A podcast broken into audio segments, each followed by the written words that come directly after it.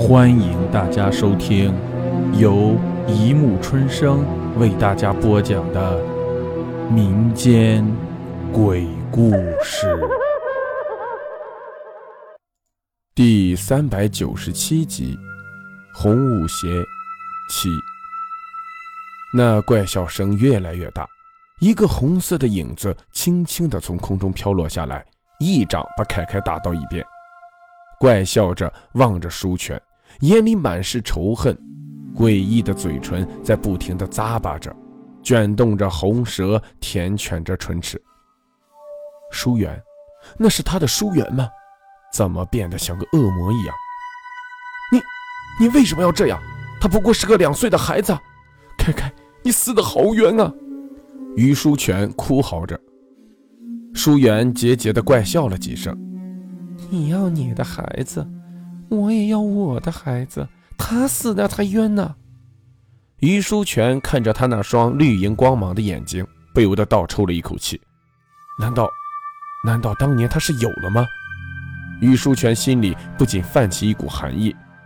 舒媛又怪笑了几声：“一命还一命，你欠我的我都要收回，你等着吧。”然后他的身影逐渐飘远了。于书全醒来的时候，已经是一身冷汗。他坐了起来，看着熟睡的美云，眼角犹存的泪，不禁心酸。开开，不要，不要啊！突然，美云从睡梦中惊叫出声，她不停地扭动着身子。书全捏住了她的手，不停地叫她镇定，一面拥紧了她。丧子之痛，谁都能了解的，况且自己内心的绞痛，也不会少过美云。疏远，疏远，你为什么死了还不肯安分？他心里念着，咬紧了牙，脸上也狰狞了起来。日子在一天天的过去，美云也逐渐由丧子之痛中走了出来。不过她越来越沉默了，有时候可以呆呆地坐在床上一整天也不说话。凯凯死后的一个月的一天晚上，于书全上夜班，美云一个人在家里看电视。由于这一个月来很干净，大家也都忘了曾经发生过的那些怪异的事，也没有再提起过梦中的恐惧，慢慢的也就淡了。美云正在看着新闻，突然有人敲门，断断续续的，很轻微。她一边大声应道，一边慵懒的去开门。奇怪，门外什么都没有。她探出身子左右看看，一点动静没有。他正想进屋关门，突然看见头顶有东西在慢慢的逼近，仿佛有什么东西正要坠落。他心里一慌，踉跄退了一步。一瞬间，他看到了一个全身血红的女人从空而降，漂浮在空中，双眼透着绿莹莹的光芒，似笑非笑的嘴唇不时露出那双尖齿，红色的衣服在阴冷的风中飘荡着，那一片血红的海。魅云颤抖了。上下排牙齿不停地打架，他正想关门进屋里，却见那女人一步步向他逼近，他越发的恐惧了。为了逃跑，只是不断的往后退。女人突然露出尖齿，朝他呲了一口尖牙。美云心里一惊，便软软的倒在了地上，她晕了。红衣女人等她倒下后，桀桀的发出一阵怪怪的笑声，然后她望了美云一眼，走到她身前。与他脚对着脚，然后缓缓地躺了下去。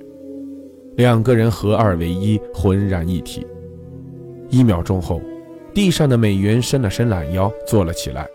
她环视四周，发出了一阵怪笑，笑容在灯光的照射下诡异十分。夜越发的深了。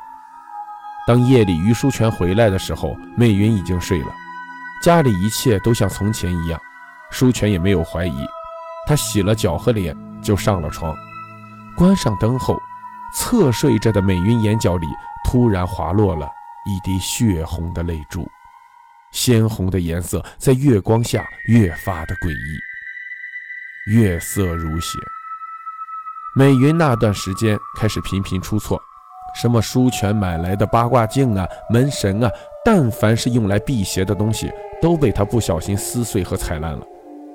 舒全开始不以为意，以为他是因为儿子的死受到了刺激才会做出这样的事来。但多次这样，他开始也害怕了，害怕他的妻子受到伤害。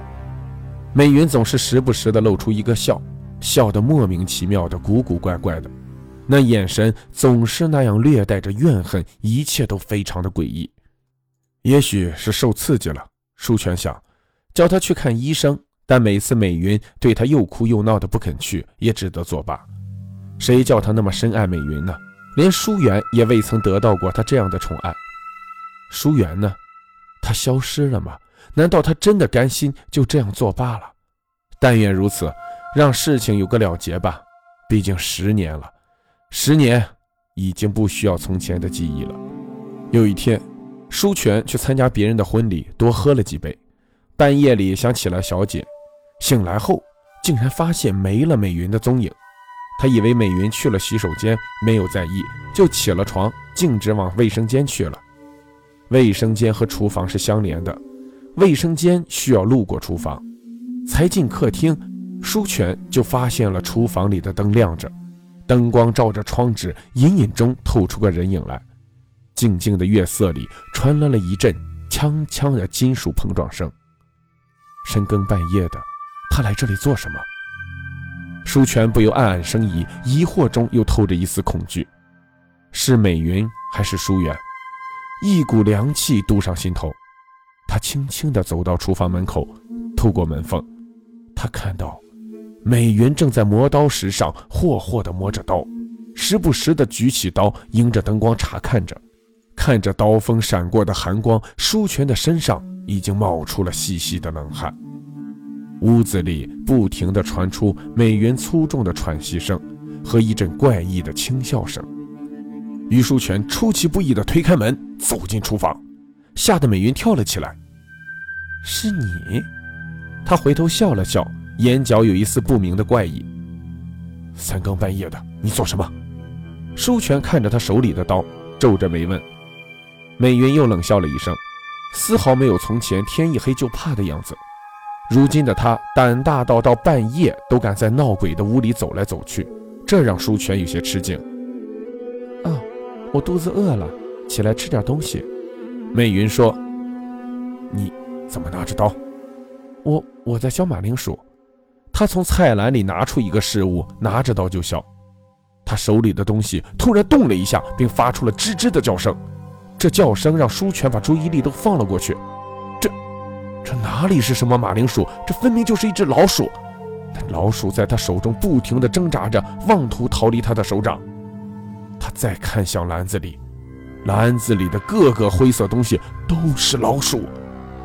美云却仿佛丝毫不害怕这些毛茸茸的东西，还拿着它不停地在笑。舒全觉得他的笑非常的诡异。这难道是那个平时胆小到见到老鼠就会尖叫的美云吗？啊！老鼠，美云仿佛醒悟般的低头向手中看去，一瞬间，她花容失色，丢了老鼠和刀，哇哇大叫。不过舒全觉得这个惊恐的表情像是装出来的。美云扑到了他的身上，紧紧地抱着他，害怕老鼠对自己的袭击，他的手不经意地紧贴他的身体，非常的凉，比平时凉了许多。难道他已经不是美云了？你怎么了？美云摸着他湿漉漉的手心问道：“啊，没没什么。”他不敢把自己的猜疑表现出来，假装受了寒。美云也没仔细问。舒前到卫生间里躲了半天，才慢慢的回到卧室里。美云沾沾就睡。这一夜，舒全睁着双眼，半天不敢合眼。近来发生的这些事情都很蹊跷，难道是舒媛的鬼魂还缠绕着这个家？他害死了凯凯，现在要害美云。而美云这许多不合理的举动，跟他以前仿佛判若两个人，难道是鬼上了身？他不敢说，只是在心里开始对美云提高提防，脑子里乱想着，直到鸡鸣过后，他才模模糊糊的睡着了。好了，故事播讲完了，欢迎大家评论、转发、关注，谢谢收听。